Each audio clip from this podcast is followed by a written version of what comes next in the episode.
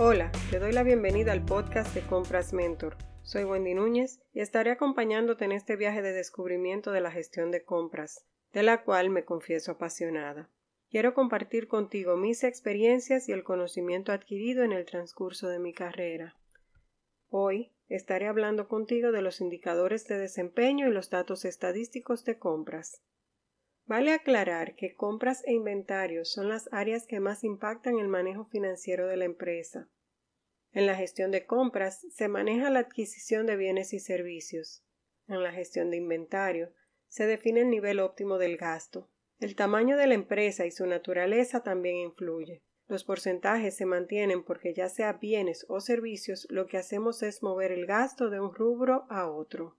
En ese sentido, es un área que tiene muy definidos sus indicadores de desempeño y los datos estadísticos de su impacto. Si hablamos de datos estadísticos, lo primero es que las compras de materia prima manejan entre el 50 al 70% del presupuesto. Si a ello se suman las compras de materiales indirectos, que también manejan entre un 3 y un 10% del presupuesto, al final, solo en materiales se podría manejar hasta un 80% del presupuesto.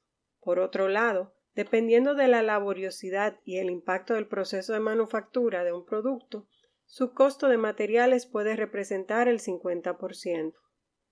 Este valor cambiará si la estructura es de servicios.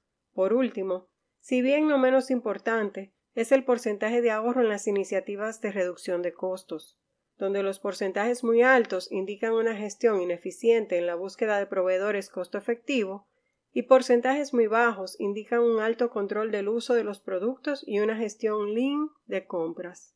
Indicadores de desempeño claves. Hay múltiples indicadores para medir la gestión de compras. Su distribución y aplicación estará asociada a la industria que se mida, además de la estructura del departamento. Los indicadores de desempeño de compras son todos cuantificables, lo que facilita monitorear el desempeño del área. Para mencionar algunos, Comunes a todas las industrias podemos nombrar el listado de proveedores aprobados, la meta de ahorros, el servicio de entregas del proveedor, el tiempo del ciclo de compras y los términos de pago. ¿Y tú? ¿Cómo manejas tus indicadores de desempeño de compras? ¿Alguno que nos puedas compartir? Te espero en el próximo episodio. Y sin importar el momento del día en que me escuches, recuerda, la vida es hoy, es ahora. Disfrútala. Cada día trae su propio afán. Agradece y sé feliz.